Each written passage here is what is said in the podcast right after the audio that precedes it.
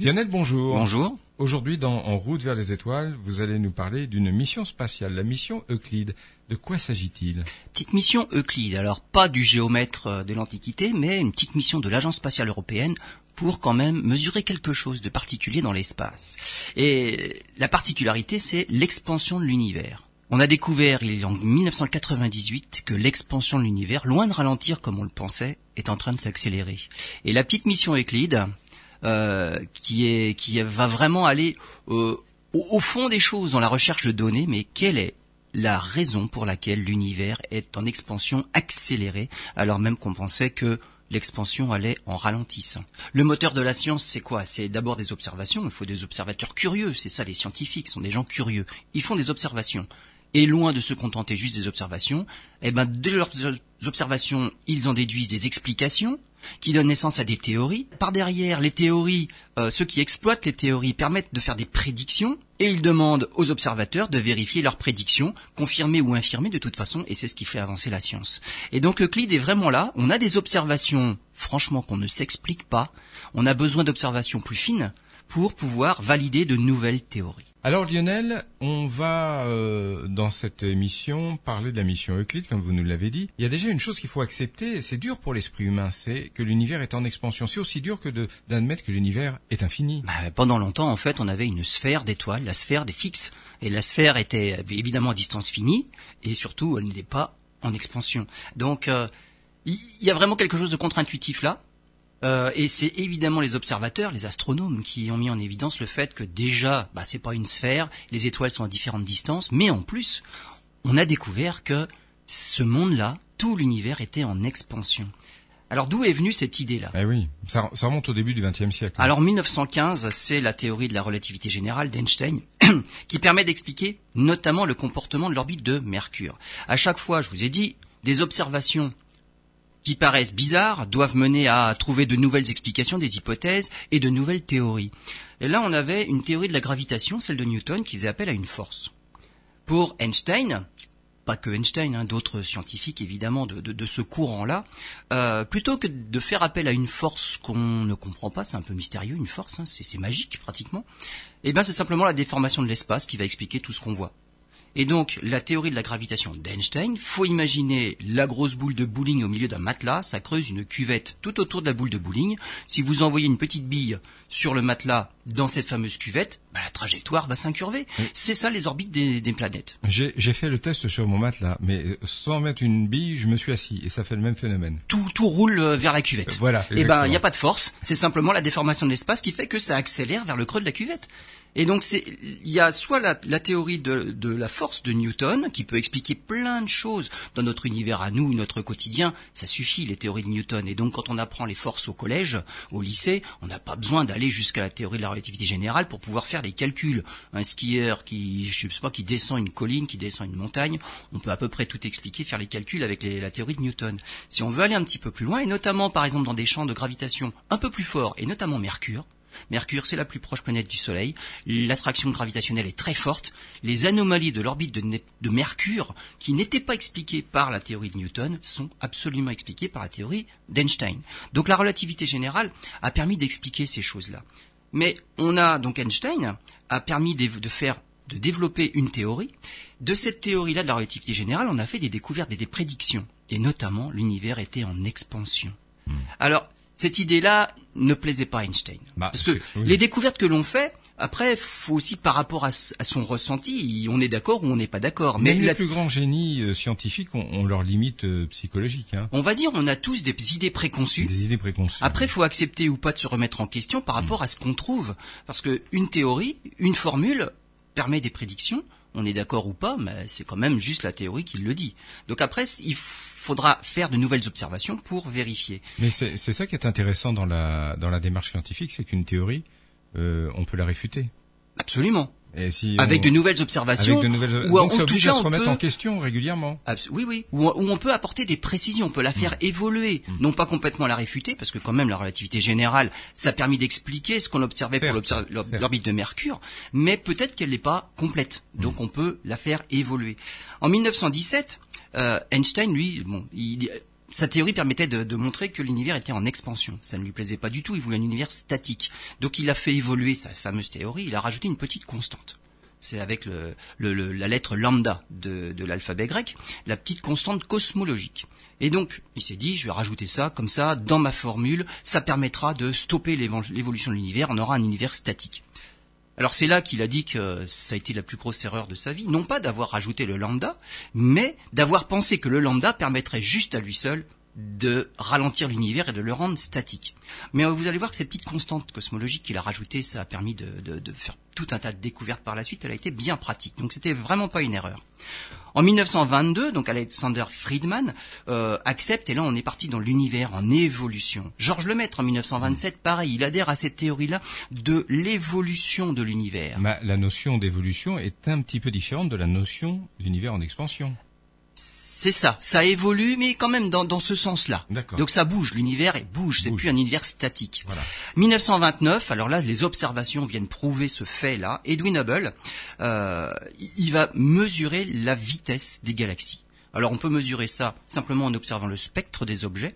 Donc la lumière est décalée vers le rouge, ce qui prouve que les, les galaxies nous fuient, les unes les autres. Elles nous fuient d'autant plus d'ailleurs qu'elles sont éloignées de nous. Et donc Edwin Hubble a on va dire, à formuler une petite euh, équation mathématique, et donc c'est la loi de Hubble, qui permet de mesurer la distance finalement d'une galaxie en fonction de la vitesse de fuite que l'on peut mesurer simplement avec le spectre. Et donc là, on voit que eh ben, l'univers est en expansion, on l'observe. Alors, comment imaginer ça? Prenez euh, un ballon de baudruche, vous collez dessus des petites gommettes qui vont illustrer, on va dire, les galaxies, et ensuite vous gonflez le ballon de baudruche. Vous savez que depuis qu'on fait les émissions, je ne vois plus les ballons de baudruche de la même façon. Non. Un ballon de baudruche que l'on gonfle pour une fête, c'est toujours un univers en expansion. Voilà, c'est l'image qu'il faut en C'est retenir. l'image, ouais. Alors, le ballon de baudruche, il, il a, il, a, il a quand même de- de- des bienfaits pour expliquer les choses. C'est que on se rend bien compte que la gommette qui est collée sur le bout du ballon va bien plus vite qu'une gommette qu'on aurait collée juste à côté de l'embouchure. Bien sûr. Et donc, plus une galaxie est éloignée, plus elle va s'éloigner vite. Ça, c'est vraiment l'idée qu'il faut, qu'il faut avoir en tête. Et deuxième chose, c'est que les gommettes sont collées sur le ballon. Elles ne bougent pas du tout.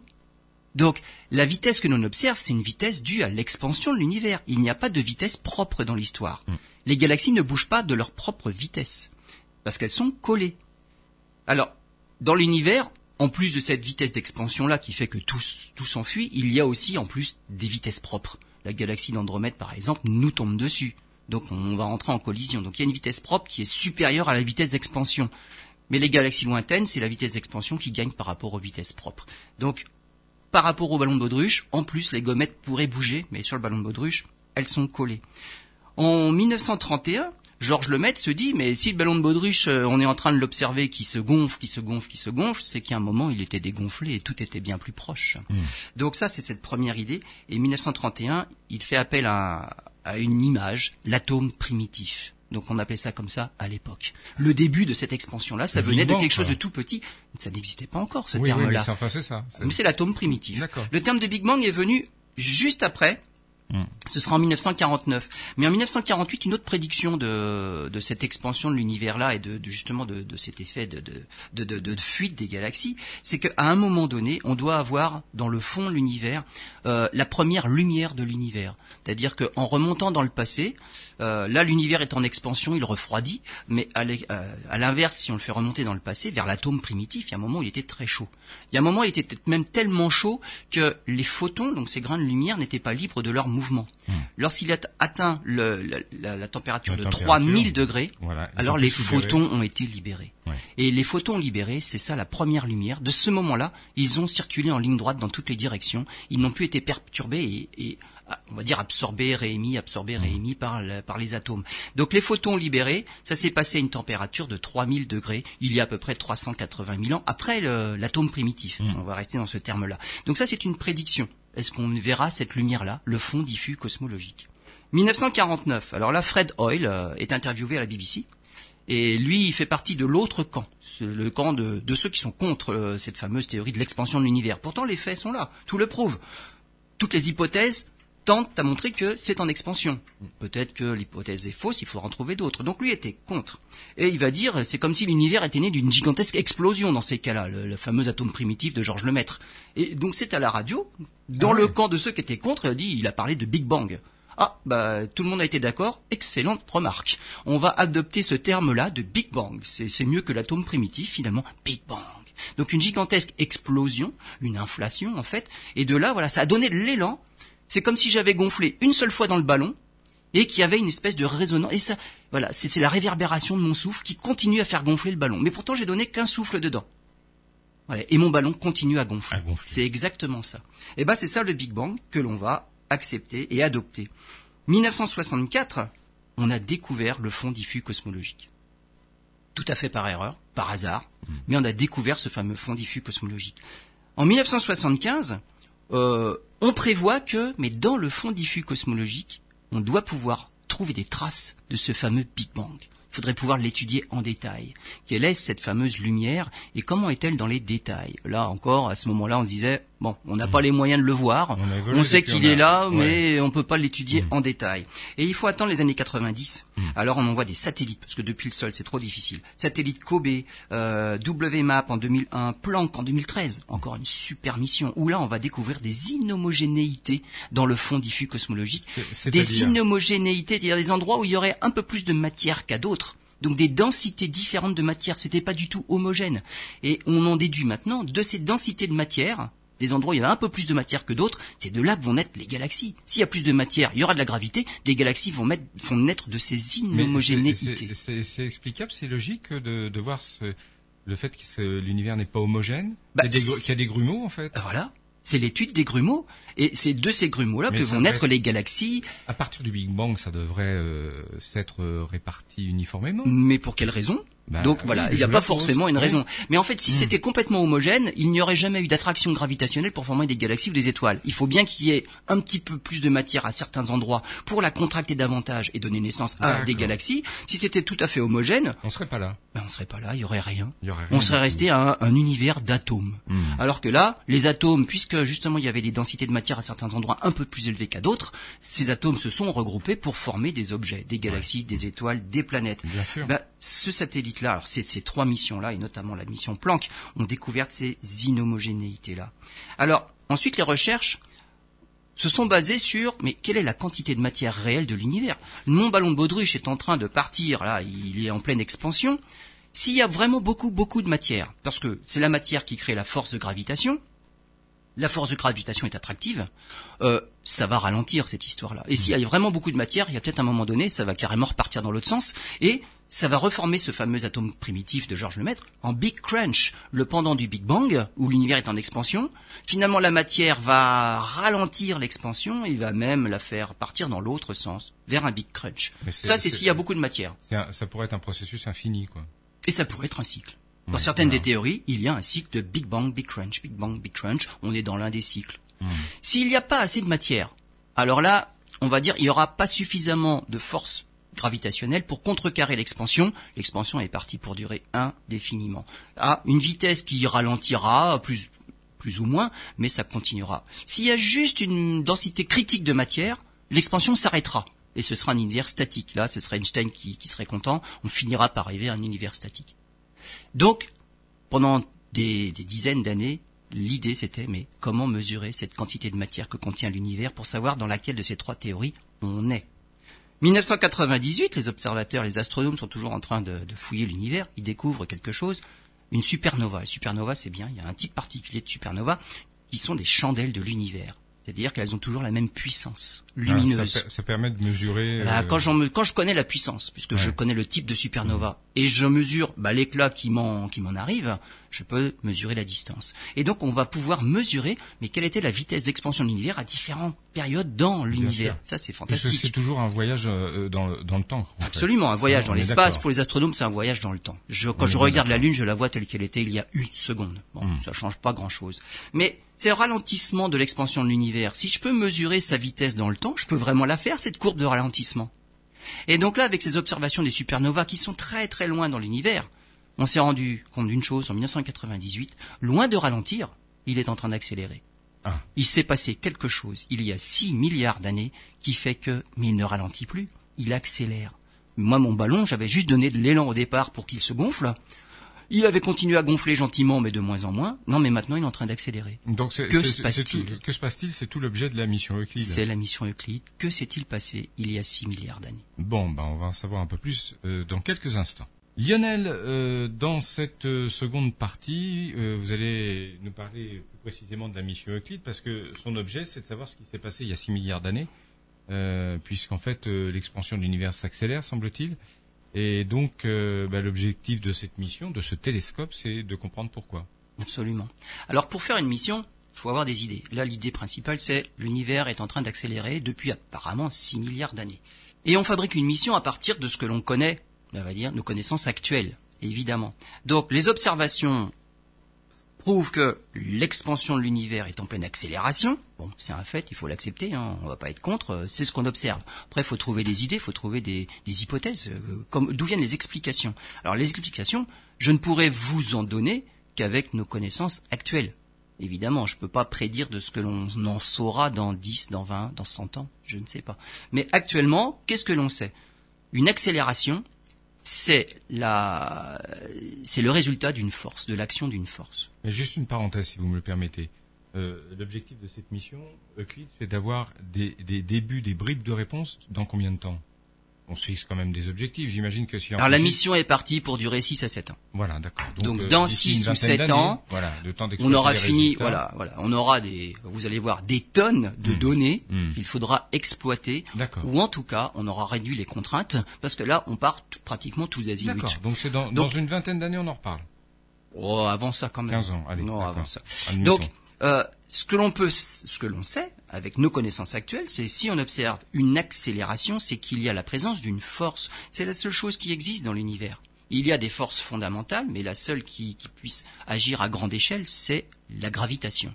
Que l'on que l'on imagine ça comme une force, comme Newton, ou comme une déformation de l'espace, comme Einstein, de toute façon, on va dire c'est une force, voilà. Et la seule chose qui peut manifester une force de gravitation, c'est de la masse, c'est de la matière.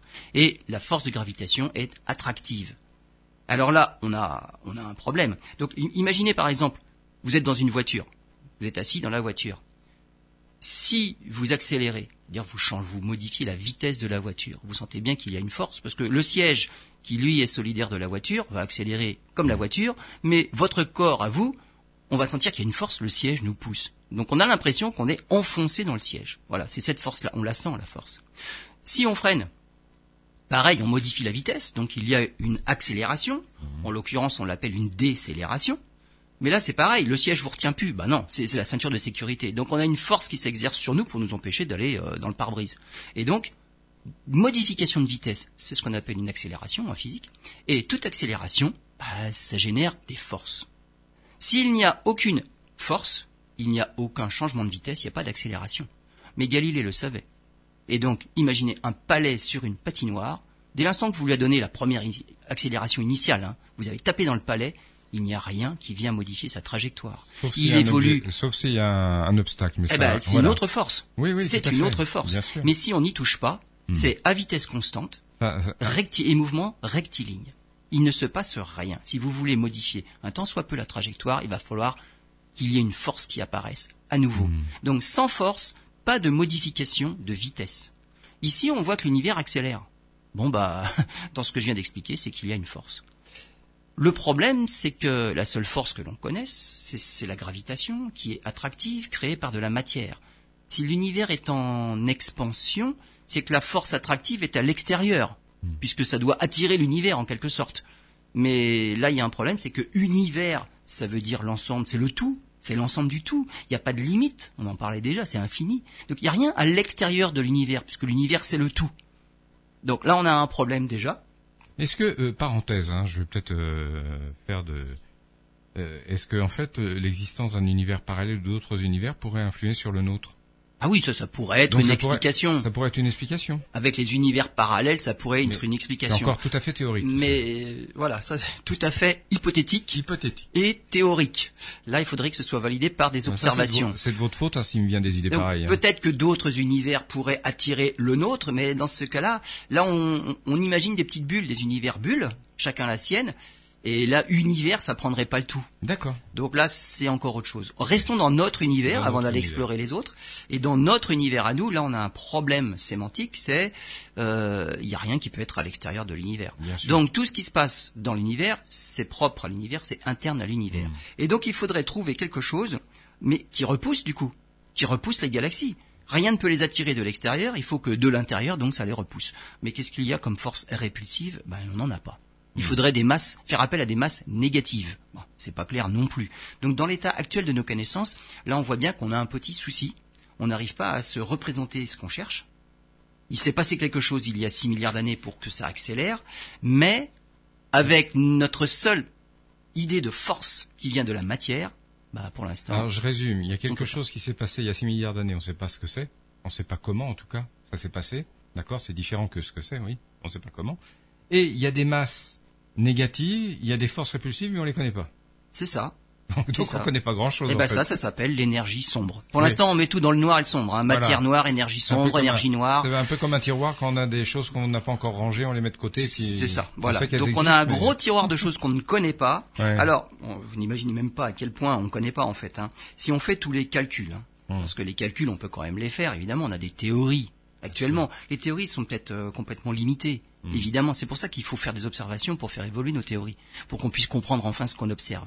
Donc nos théories sont peut-être limitées, probablement, puisque ça n'explique vraiment pas ce qu'on observe.